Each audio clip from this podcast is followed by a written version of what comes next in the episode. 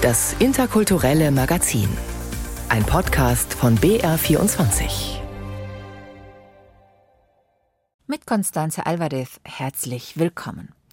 Heute geht's um Tanz und Erinnerung und die Performance Up the Hill. Darin erzählen Jugendliche aus München und Kaunas ihre Version der NS-Verbrechen an den Juden.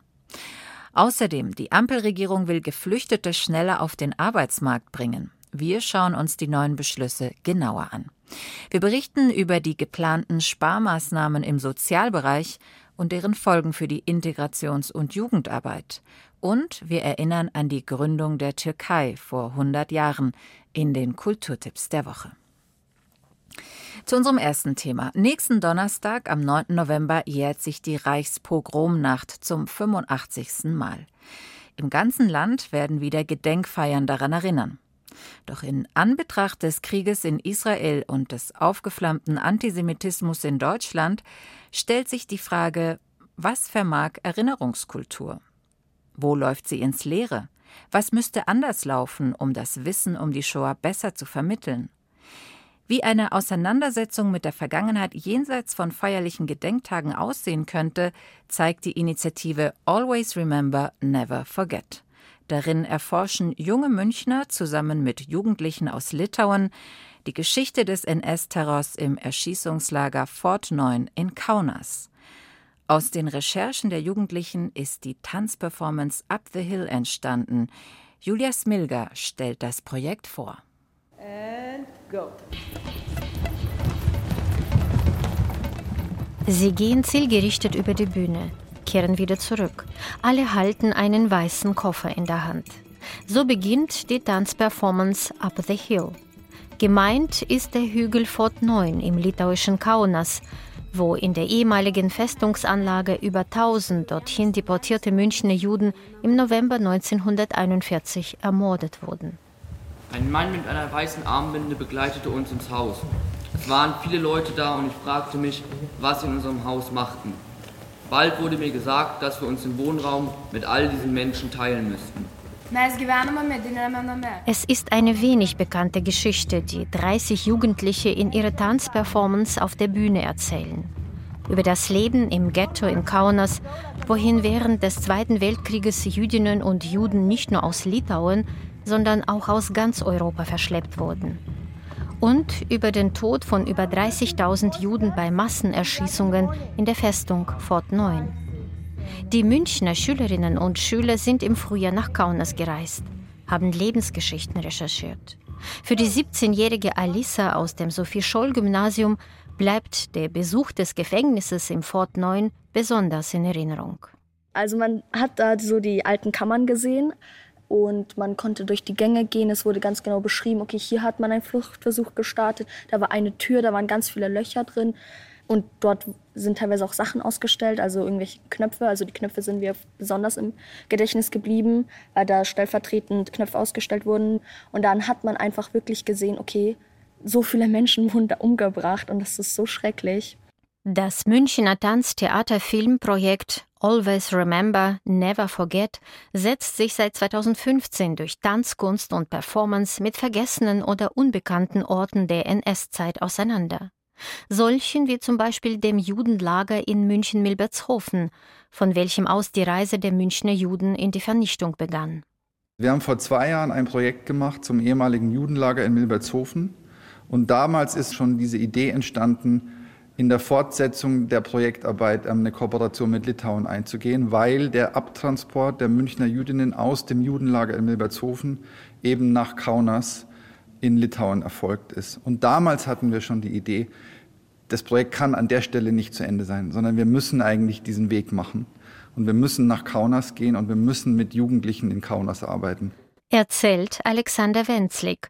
Er ist Geschäftsführer vom Verein Culture Clouds e.V., der das Projekt Up the Hill in Zusammenarbeit mit dem Münchner NS-Dokumentationszentrum organisiert. Wenzlig ist glücklich, dass sich in Kaunas 19 Jugendliche fanden, die an der Performance mitwirken wollten. Die 18-jährige Evelina ist eine davon. Zum einen interessiere ich mich sehr für Theater. So dachte ich, es wird eine großartige Erfahrung und sicher insgesamt sehr interessant, daran teilzunehmen. Und zum anderen sind es Themen, über die meine Landsleute nicht wirklich sprechen, die sie verdrängen oder mit denen sie einfach nicht so offen umgehen. Die Jugendlichen aus München und aus Kaunas setzen sich mit dem Holocaust nicht nur auf der Bühne gemeinsam auseinander. Nach den Proben geht der Austausch weiter und man lernt auch unterschiedliche historische Perspektiven kennen, erzählt die 19-jährige Berufsschülerin Lou. Wir haben halt einfach bisher so andere Zugänge gehabt, weil wir natürlich auch anderen Schulunterricht und so haben darüber. Deswegen, die haben anderes geschichtliches Wissen, auch anderen Hintergrund. Auch wenn man so privat mit denen einfach redet, die wissen einfach Sachen nicht, die wir wissen. Wir wissen Sachen nicht, die die wissen. German people feel guilt because of it. Ich habe hier gemerkt, dass die Deutschen sich sehr schuldig fühlen und dass sie alles machen, um das zu sühnen. Projekte wie dieses hier zum Beispiel. Sie stellen Denkmäler auf. Die Litauer sind sich einerseits bewusst, dass es unter ihnen Menschen gab, die Juden getötet haben. Es wird aber als deren individuelle Schuld gesehen. Und wir sind auch stolz darauf, dass es viele Menschen gab, die Juden geschützt haben, die sie in ihren Häusern versteckten und dabei fast ihr eigenes Leben geopfert haben. Sagt Evelina. Verschiedene historische Hintergründe, drei Sprachen, Deutsch, Litauisch und Englisch und viel historische Recherche. Ein Jahr lang haben die Jugendlichen in München und in Kaunas an dem Projekt Up the Hill gearbeitet. Das Ghetto darf nicht unerlaubt verlassen werden. Jeglicher Kontakt mit Personen außerhalb des Ghettos ist strengstens verboten. Die multimediale Performance mit Tanz, Filmprojektion, Animation, Musik und historischen Quellentexten haben die jungen Menschen in enger Zusammenarbeit selbst erstellt. Sie haben Tatorte in München und Kaunas gefilmt, Musik komponiert und Tanzbewegungen erarbeitet. Für die künstlerische Leiterin des Projekts, Dorothee Janssen, ist es wichtig, dass Jugendliche durch den Tanz ihren eigenen emotionalen Zugang zum Thema finden. Das ist, was mich manchmal so ein bisschen stört an der Idee von Schulen. Wir bringen alle in eine Gedenkstätte und dann sind sie nachher alle ganz still und leise und dann haben wir was bewirkt. Wir haben sehr viel Spaß. Wir machen sehr viel Quatsch und sehr viel Blödsinn und äh, hören laute Musik und tanzen völlig abgesehen vom Stück lustig durch die Gegend, weil ich denke, das ist genau das, worum es geht, dass man sich diesem Thema nicht immer so nähert, dass man das jetzt anschaut und dann muss man sehr betroffen danach sein. Und es hat aber nachhaltig nicht viel verändert, sondern gerade wenn man sich so lange und wir wirklich acht Stunden täglich zu diesem Thema arbeiten und tanzen, dann muss man auf eine andere Art damit umgehen, als zu denken, ich schaue mir jetzt das Schlimme an und dann bin ich betroffen. Da die Erwachsenen Zwangsarbeit leisten mussten, diente das Ghetto tagsüber als rechte Kinder. Auf der Bühne wird gerade die Szene Kinder im Ghetto geprobt. Performer spielen Fangen, kämpfen, springen, improvisieren. Manche Ideen entstehen gerade jetzt, während der Probe. Für die 19-jährige Lou ist vor allem diese internationale Besetzung und der Austausch mit den Gleichaltrigen aus Kaunas das Schönste an diesem Performance-Projekt. Ihre Lieblingsszene? Wenn wir wirklich alle zusammen auf der Bühne stehen, weil davor waren wir meistens nur so, ja, irgendwie zwölf Leute. Jetzt sind wir wirklich über 30 Menschen, die auf der Bühne sind. Das hat auch nochmal einen ganz anderen Eindruck dann. Und es kommt einfach viel krasser rüber, auch wenn wir irgendwie alle tanzen und dieselben Bewegungen machen und dann wieder alles durcheinander ist. Ich finde, das ist einfach krass zu sehen, was wir da auf die Beine gestellt haben bisher. Tanzen gegen das Vergessen, die Performance Up the Hill. Letzten Freitag war sie im Fat Cat in München im ehemaligen Karl-Orff-Saal zu sehen.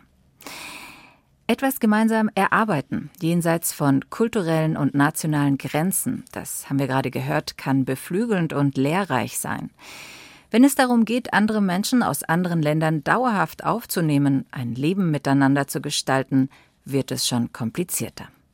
Zurzeit klagen die Kommunen. Etwa 40 Prozent sehen sich durch die Aufnahme von Geflüchteten überlastet oder in einem Notfallmodus. Das geht aus einer neuen Umfrage der Universität Hildesheim und des Mediendienstes Integration hervor. Die Bundesregierung hat mit einer Reihe von Maßnahmen und Gesetzesänderungen reagiert, Unter anderem sollen Geflüchtete schneller eine Arbeitserlaubnis erhalten, Schleuser härter bestraft werden. Mehr darüber von Dietrich Karl Meurer. Die Maßnahmen, die die Bundesregierung auf den Weg gebracht hat, sind praxisorientiert und erfüllen die Forderungen der Bundesländer, betont bei der Vorstellung der verschiedenen Punkte Bundesinnenministerin Nancy Faeser. So sollen Sozialämter und Ausländerbehörden künftig leichter miteinander Daten austauschen können, etwa wenn Ausländerinnen und Ausländer keine Sozialleistungen mehr beziehen oder umziehen.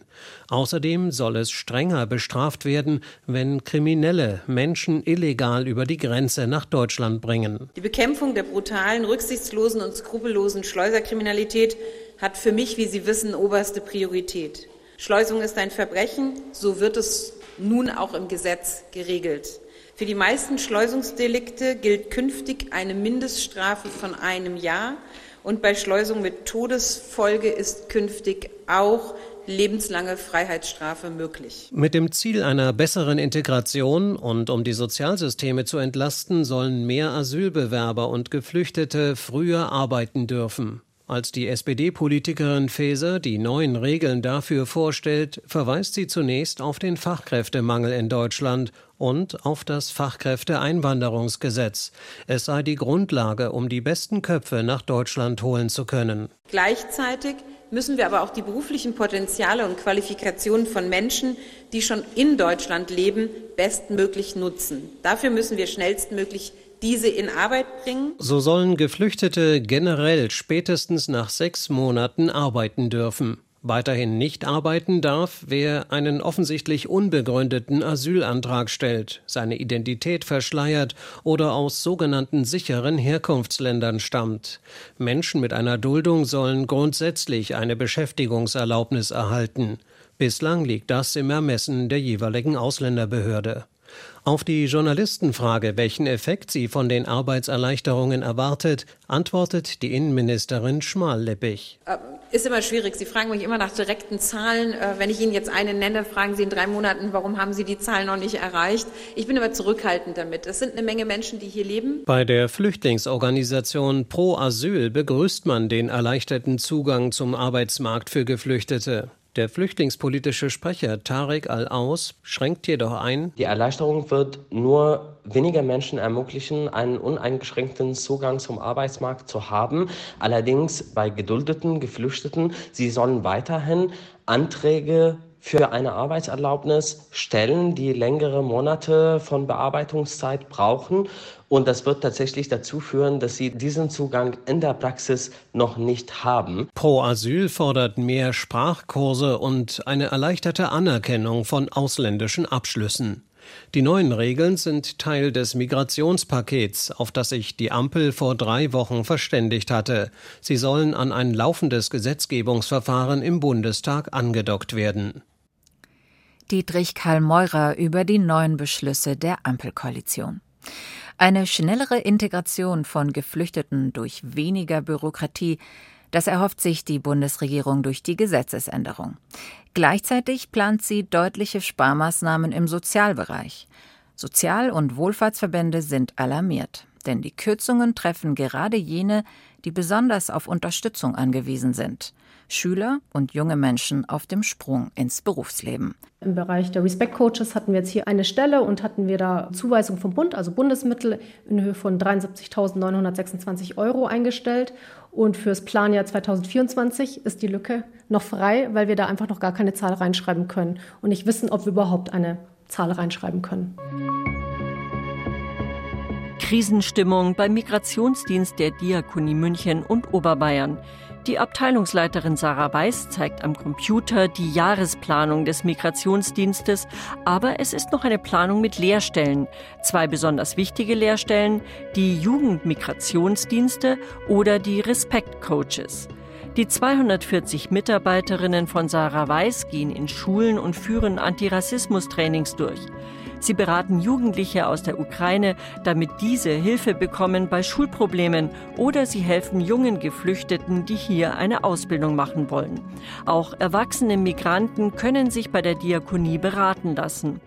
Wenn es im neuen Jahr zu solch drastischen Kürzungen kommt, wie sie jetzt im Entwurf des neuen Bundeshaushaltsgesetzes stehen, wäre die Abteilung von Sarah Weiß extrem betroffen. Die jungen Migrationsdienste zum Beispiel müssten schrumpfen. Dann wäre es wahrscheinlich hier auch einfach ein Drittel weniger und statt 170 wären es halt dann wahrscheinlich einfach nur so ungefähr 110.000 Euro.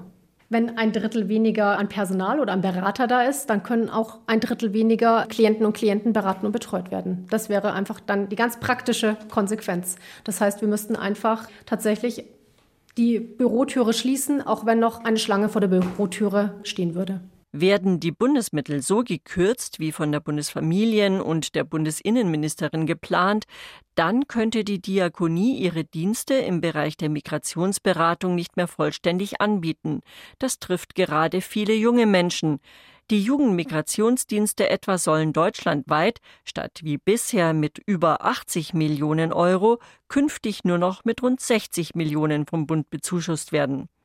Die sogenannten Respektcoaches, die bislang auch die Diakonie in Schulen geschickt hat, um Jugendlichen demokratisches Denken beizubringen oder sie vor Hass und Intoleranz zu schützen, sollen ab Januar 2024 ganz gestrichen werden. Sarah Weiß wird Stellen abbauen oder in andere Bereiche verschieben müssen. Das würde bedeuten, dass gerade Beratungsstellen auf dem Land gefährdet wären, wie im Landkreis Schongau.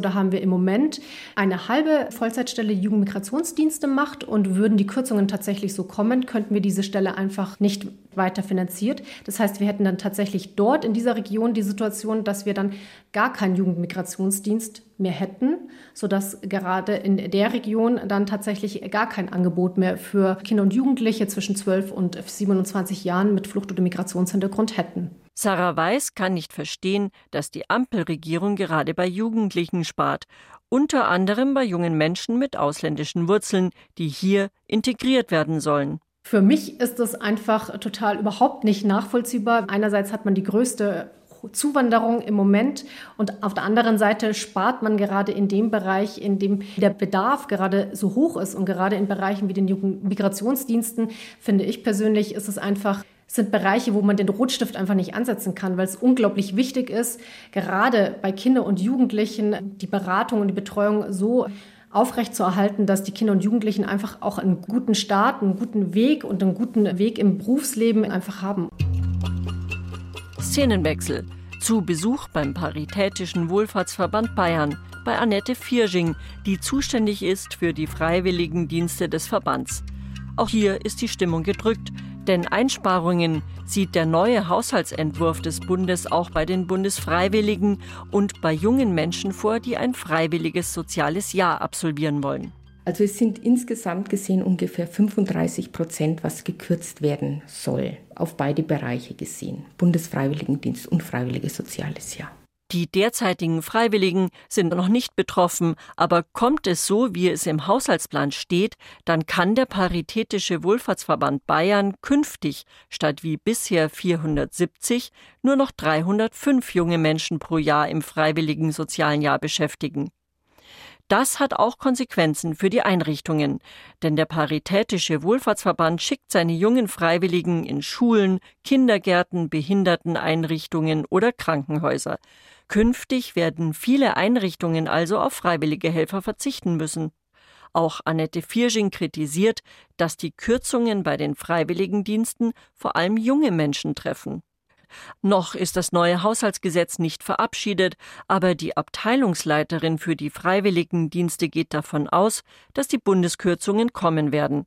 Ihr Appell richtet sich an den Freistaat, finanziell in die Bresche zu springen.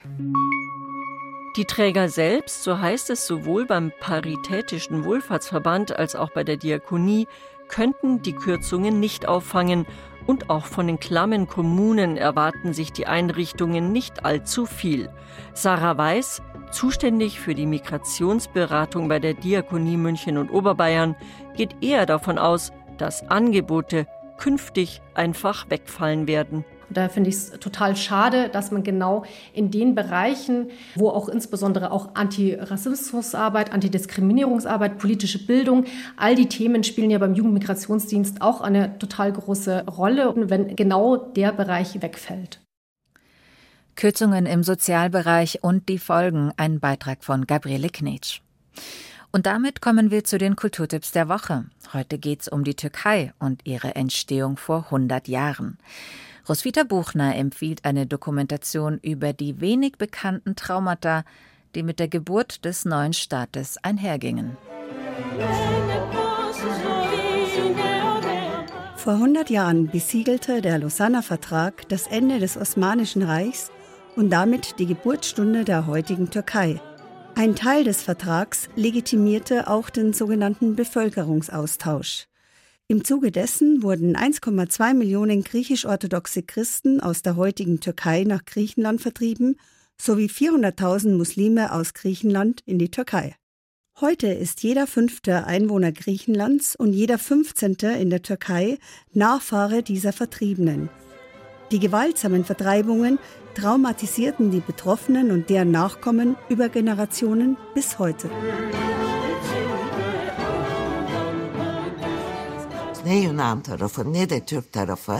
Die griechische und die türkische Seite haben im Interesse ihres Staates gehandelt. Die menschliche Seite haben sie leider nicht berücksichtigt. Sagt die Schriftstellerin Firdef Tuncay in der Dokumentation Griechen und Türken, Vertreibung und Trauma, die derzeit in der Arte Mediathek zu sehen ist. Firdev Tunja ist eine Nachfahrin von vertriebenen Muslimen, die sich seit langer Zeit für die Aufarbeitung der historischen Ereignisse einsetzt. Neben ihr kommen viele andere Familienangehörige von Betroffenen beider Länder zu Wort, unter anderem die heute 95-jährige Despina Zuflido, deren Mutter bei der Zwangsumsiedlung aus der Türkei Traumatisches erlebt hat. Stell dir vor, du bringst sechs Kinder zur Welt, fünf davon sterben. Das sechste musst du während der Vertreibung unter einer Brücke zurücklassen. Und das Kind ruft dir hinterher, warum lässt du mich hier, Mutter? Einfühlsam porträtiert Regisseurin Gülsel Özkan in ihrer Dokumentation Angehörige der Vertriebenen, begleitet sie auf ihren Reisen in die Heimat der Vorfahren und zeigt, wie sich die Menschen beider Länder heute begegnen und sich schätzen lernen. Die Dokumentation Griechen und Türken, Vertreibung und Trauma ist in der Arte-Mediathek zu sehen.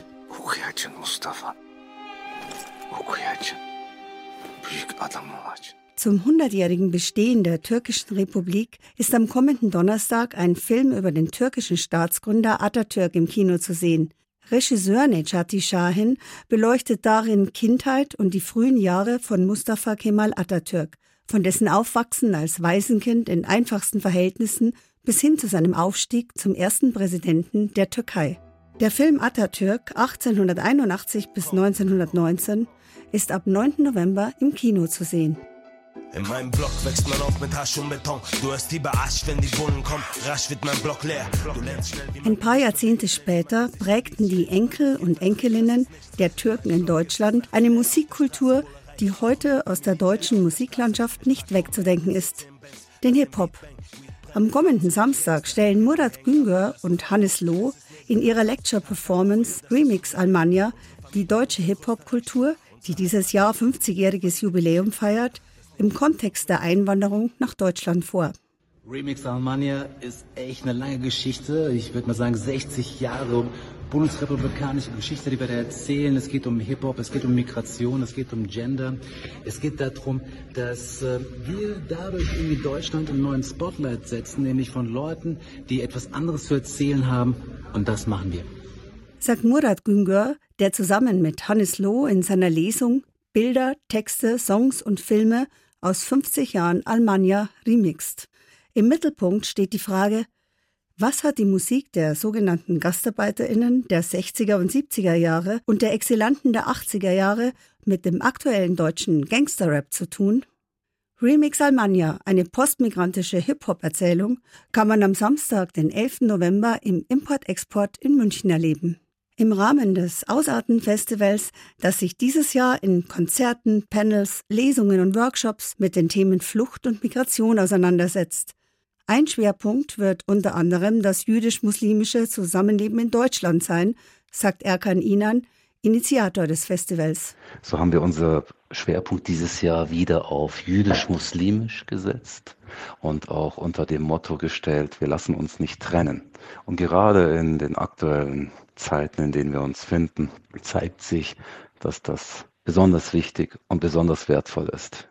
In diesem Zusammenhang wird auch darüber diskutiert werden, wie man die Erinnerung an den Holocaust lebendig halten und wie Erinnerungskultur aus muslimischer Perspektive aussehen könnte, sagt Erkan Inan. Am kommenden Dienstag, den 7. November, liest der Pianist und Lyriker Daniel Arkadi Gerzenberg im Jüdischen Museum München aus seinem Buch Wiedergutmachungsjude, in dem er in Versform vom Leben in zwei Welten erzählt. Am Freitag, den 10. November, kann man sich im Workshop Pluralität in unserer Gesellschaft mit eigenen Berührungsängsten und vorgefertigten Bildern über das Judentum auseinandersetzen.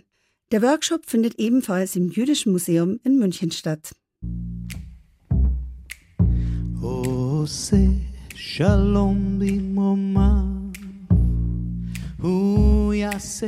Shalom aleinu. Ein musikalisches Highlight des Ausartenfestivals ist die Musikgruppe Sister Nagila. Das Projekt, das von israelischen und iranischen MusikerInnen gegründet wurde, mischt folkloristische Klezmer-Melodien mit Flamenco, Jazz und Metal-Elementen und kreiert so einen ganz eigenen Musikstil, der sich nirgends einordnen lässt. Ebenso wie die Musiker selbst, sagt Ausarteninitiator Erkan Inan. Für ihn zeigt Sister Nagila einmal mehr, das, was wir in unseren Köpfen so extrem auseinander sehen, dass sogar Kunst und Kultur gar nicht so extrem auseinander sind, dass sie nämlich auch zusammenkommen können, gemeinsam Musik machen und auch trotzdem gemeinsam das Leben feiern können, jenseits aller Zuschreibungen.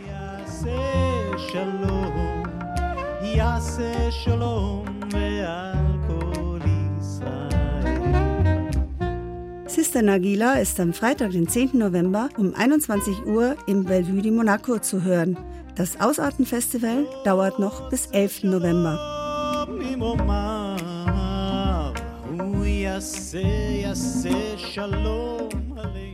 Das waren die Kulturtipps der Woche und das war das interkulturelle Magazin für heute. Danke fürs Zuhören und bis zum nächsten Mal, sagt Constanze Alvarez.